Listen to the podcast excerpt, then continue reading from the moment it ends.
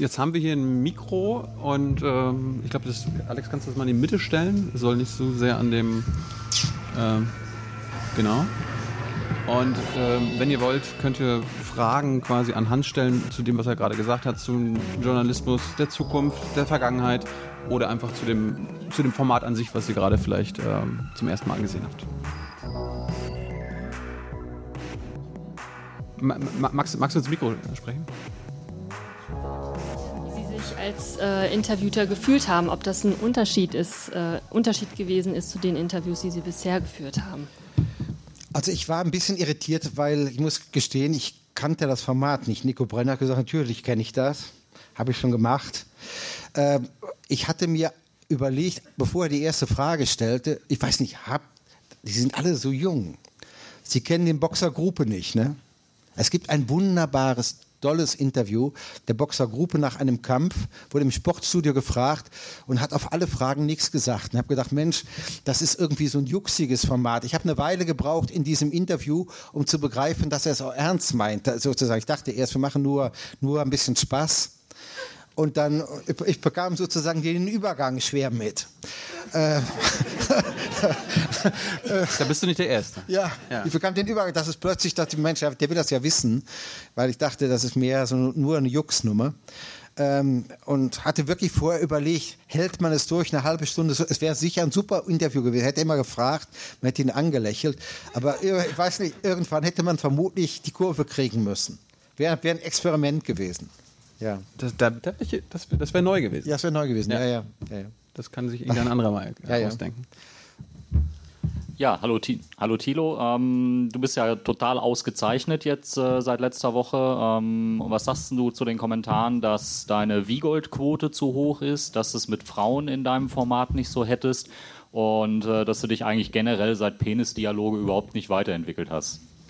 Äh, das ist eine Meinung, die, äh, die, die habe ich erstmal so stehen lassen. Äh, die Penisdialoge haben wir vor zwei, drei Jahren gemacht. Das war ein Ausprobieren, Ausprobieren und Scheitern. Das war die Ausprobieren und Scheitern-Phase. Ich habe ja auch vor Jung Naiv noch was anderes gemacht, was dann irgendwie vielleicht irgendeiner in zwei Jahren dann ausgräbt.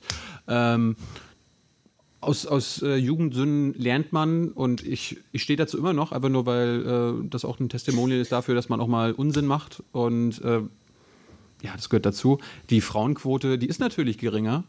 Äh, nicht natürlich in dem Sinne, dass wir, äh, dass wir das mit Absicht machen, aber äh, wir, wir orientieren uns schon. Also ich, äh, das weiß Alex auch immer. Wir wenn es gerade um Themen geht, äh, also allgemeine Themen geht, nicht, nicht mit Politikern, bei Politikern ist es, glaube ich, da, da, achten wir nicht auf die Quote, sondern einfach nur darum, wir wollen mit Politikern reden, die, die was zu sagen haben, beziehungsweise wo wir glauben, das könnte was, äh, das könnte was dem, dem Format bringen.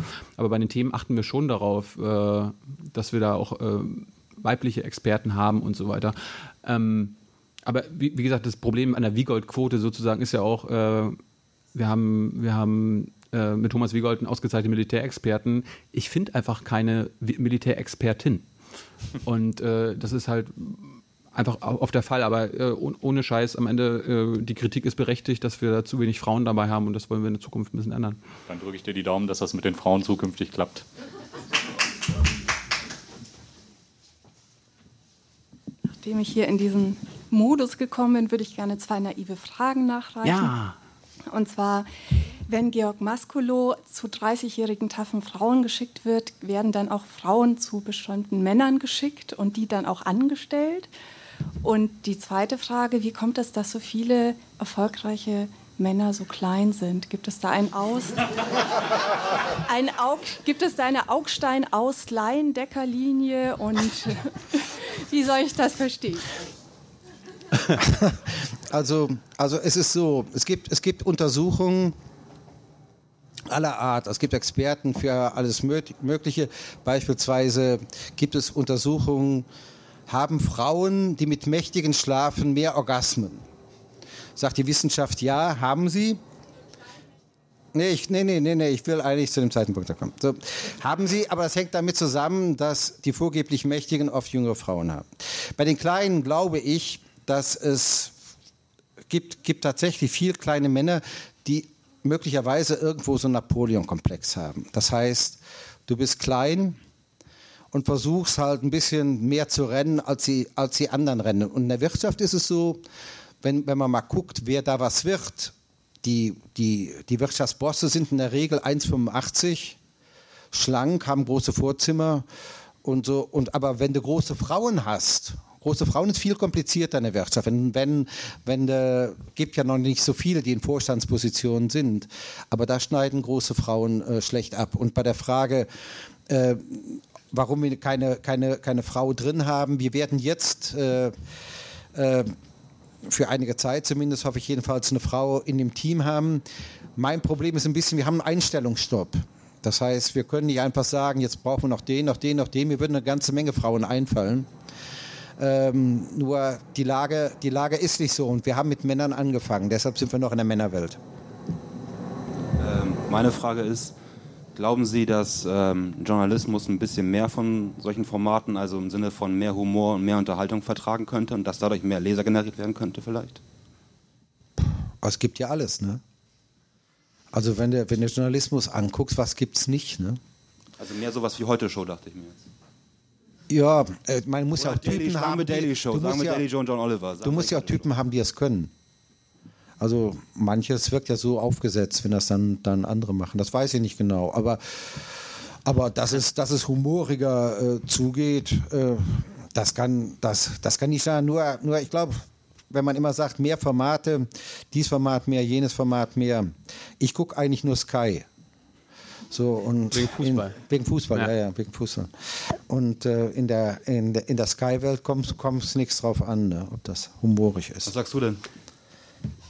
Äh, ne, weil du gerade das, das Beispiel heute schon angesprochen hast, ich finde das ein bisschen interessant, aber wenn das Olli Welke ähm, also auf der einen Seite die Heute-Show macht, äh, gegen das, also über, macht Satire gegen das System, ist systemkritisch, auf der anderen Seite arbeitet er jetzt vier Wochen in Brasilien für den gleichen Sender und äh, ist auf einmal ein ganz anderer Mensch und äh, tut so, als ob, äh, als ob es die Heute-Show nie gegeben hat. Also das, das finde ich viel problematischer als äh, dass es, die Send dass es die Sendung nicht gibt. Ich glaube, da hat Hans völlig recht. Äh, Es gibt wahrscheinlich auch viel zu wenige, die das können oder die sich das trauen und, ähm, und denen die Chance gegeben wird.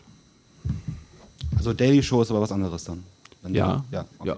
Also ich ich kann mir nie vorstellen, dass Jon Stewart oder Stephen Colbert oder John Oliver jeweils, jeweils, jemals sowas machen würden. Ich meine, John Oliver hat letztens gerade gesagt, also für ihn ist immer eine rote Flagge, wenn, wenn sich äh, Politiker mit Journalisten gut verstehen. Also es muss eigentlich immer so eine komische, eine, also ähm, wie sagt man, eine komische Distanz immer da sein. Nee, nur Distanz. Ja. Distanz. Und irgendwie, ja, das finde ich ein bisschen komisch an Olli Welke. ja, richtig. Ich kannte das Format auch nicht. Ich würde gerne wissen, wer ist die Zielgruppe und ist Thilo Jung immer so nett? Äh, vor, vor der Kamera bestimmt. Äh, Im richtigen Leben nicht immer. Ich bin, ich bin manchmal auch sehr jähzornig und äh, braucht man, glaube ich, nur meine, meine Online- Online-Aktivitäten angucken. Äh, die Zielgruppe sind die, die Interessierten und Desinteressierten. Ich habe echt keine, also von, es gibt kein Alter, Alter Zielgruppe. Ich habe nur gemerkt, aus meiner Umgebung, meine Freunde und meine Familie, die interessieren sich für den ganzen Kram nicht, für den ich mich interessiere. Und ich habe irgendwann überlegt, wie schaffe ich das, dass sie, dass sie sich vielleicht doch interessieren. Dann habe ich vers versuchen, vers verschiedene Wege gesucht, das hinzubekommen. Und zumindest für meine Familie und für meine, für meine Freunde hat es bisher geklappt. Dass es immer noch viel zu wenig ist, ist eine andere, äh, ist eine andere Frage. Und was kommt bei- dabei rum? Um, auf die nette Tour fühlen sich die Leute besser, als wenn man so richtig hart reinhaut? Ich habe das Gefühl, dass es, äh, dass es äh, das, was rumkommt. Also das kommt natürlich immer auf den Gast an. Es, das Format steht und fällt mit dem Gast. Ähm, aber ich habe das Gefühl, gerade wenn man mit Politikern redet und mit hochrangigen Politikern, die man sonst wirklich nur aus dem Fernsehen kennt, ähm, dass es ein, dass ein anderes, ein anderes Bild rüberkommt. Äh, wie das am Ende, das muss jeder selbst interpretieren. Aber ich finde schon. Also bei Pelzig müssen Sie ja ein bisschen vorsichtig sein. Ich habe das Gefühl, wenn man bei Ihnen in die Sendung kommt, ist es ein bisschen netter? Oder? Ja, aber es kommt, kommt darauf an, wer da neben mir sitzt. Also wenn äh, Hans Leindecker neben mir sitzt, da, da habe ich ja keine Agenda, ihm jetzt irgendwelche, also da, da habe ich jetzt keine kritischen äh, Geschichten Ja. im, im Hintergrund, wo ich weiß, ja, die müssen wir jetzt eigentlich mal ansprechen. Ja, aber was Äh. rauskitzeln, was man vorher noch nicht wusste und so? Ja, ja.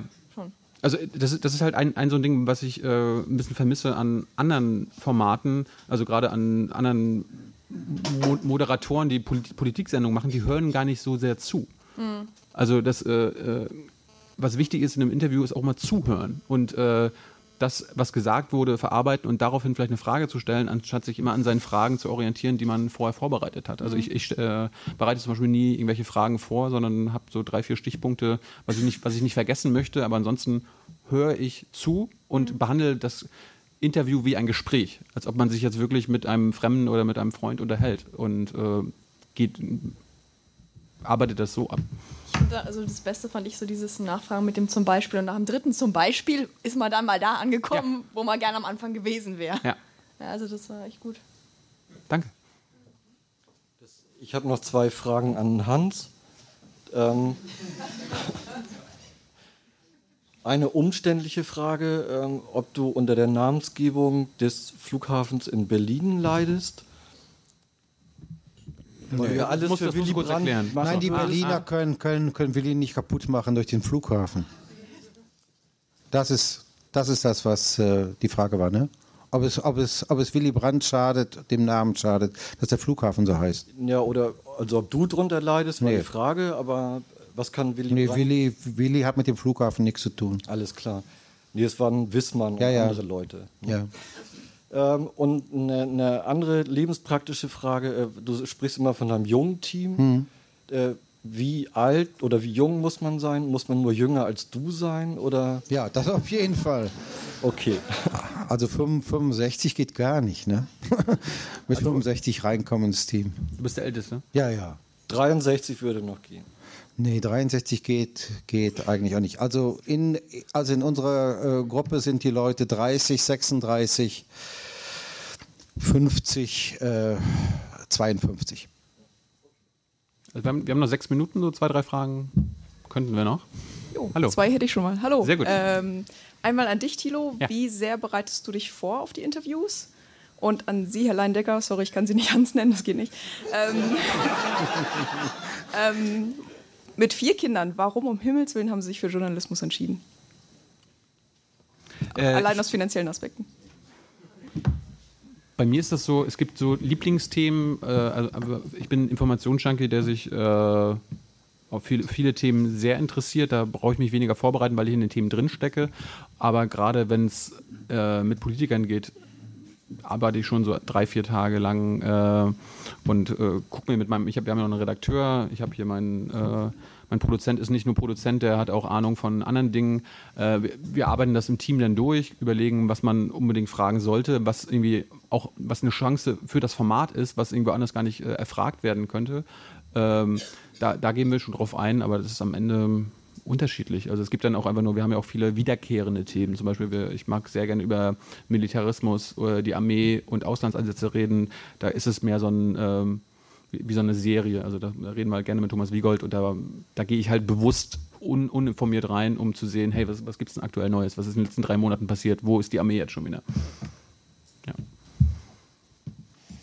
Ähm, ja, aus den, aus den vier Kindern. Ich habe ein Kind unterschlagen, war ja nur bis 30. Es sind, sind, sind fünf geworden. Also keine, keine ähm, Beschreibung. Nee, das hat eigentlich sozusagen die Kinder, die Kinderfrage hat damit nichts zu tun gehabt, sondern es war, es war damals der, der, der Wunsch, was verändern zu wollen. Also und und ähm, für die Kinder? Im, nee, für die Kinder auch. Ja aber sozusagen ein bisschen in der, in der, Gesellschaft verändern zu wollen. Und die Altersweisheit nachher war oder ist hoffentlich, ist, hoffentlich stimmt es auch, ähm, dass man sozusagen die dritte Stelle hinterm Komma, die man verändert, als Veränderung begreift. Du wirst oft äh, äh, in, also in diesem Gewerbe rennen viele Leute Leuten hinterher, um sie fertig zu machen. Das finde ich ekelhaft. Es gibt so Verfolgungskünstler und die können eigentlich nur leben dadurch, dass der andere weg muss oder dass irgendwas ganz Schreckliches passieren muss. Und ich glaube, wenn man anerkennt, dass, dass auch kleine Veränderungen in bestimmten Bereichen etwas für die Gesellschaft sind, also Enzensberger, Hans Magnus Enzensberger hat einen wunderbaren Aufsatz über Mittelmaß geschrieben, Lob des Mittelmaßes. Dass das Mittelmäßige auch gut sein kann, dass es auch gut sein kann, bestimmten Punkt mal zu erreichen. Wenn du das schaffst, ist ein Glückszustand. Ja, danke. Ähm, Dilo, warum war Angela Merkel noch nicht bei dir? Die versucht doch auch immer so nett und volksnah zu sein. Äh, wir haben nie angefragt und ich bin einfach der Meinung, ich bin noch nicht so gut, dass ich sie äh, in die Pfanne, also nicht in die Pfanne hauen könnte, aber einfach nur, ich glaube nicht, dass sie, äh, dass sie jetzt noch zu gut ist, um im Format zu funktionieren. Also da, da würde ich lieber das Format noch ein oder zwei Jahre länger machen und vielleicht mit der letzten Folge, die 500. mit Angela Merkel machen und dann sagen, ist gut. Ähm, auf der anderen Seite, ich will mir ein paar Politiker aufheben. Also ich meine, Per Steinbrück hattest du ja auch gehabt. Ja, aber ich weiß ganz genau, äh, die Frage kam auch nach Per Steinbrück, kommt jetzt Angela Merkel und damals im Wahlkampf war das dann so, dann gab es irgendwie das Zeitinterview, hm. was ich dann gelesen habe, wo, wo ich aber nur gesagt habe, also haben ja viele gesagt, so, die, die antwortet ja auf gar nichts. Und am Ende lebt das Format ja auch davon, äh, nicht nur Fragen zu stellen, sondern auch Antworten zu bekommen. Und ich habe einfach das Gefühl gehabt, da, da hätte, hätte auch ich nichts hinbekommen. Aber ist es nicht auch eine Erkenntnis, dass der Interviewte dann einfach nicht wirklich darauf antwortet? Ja, auf der anderen Seite hab, wollte ich mir einfach auch vielleicht die Schmach oder wollten wir uns die Schmach ersparen, Nein zu bekommen, weil ich habe ich hab das Gefühl, das hätte sie nicht gemacht. Und auf der anderen Seite denke ich auch, dass sie vielleicht einmal im Leben mit mir reden würde. Und dann will ich lieber super darauf vorbereitet sein. Und ähm, dadurch, dass sie meine Figur so angelegt ist, dass meine Figur nur das lernt, was sie von den Gästen in den Folgen lernt und ansonsten völlig doof ist, bringt es, glaube ich, was, äh, sie viel, viel später zu haben, weil dann kann ich sehr viel Wissen anwenden, was ich angehäuft habe, um sie dann ähm, ja, vielleicht ja, nicht in die Enge zu treiben, aber auf jeden Fall die möglichst kritische Fragen zu stellen. Okay, danke. Ja, ansonsten sind wir durch. Wir sind pünktlich um 6 Uhr. Dank, Dankeschön für die Aufmerksamkeit.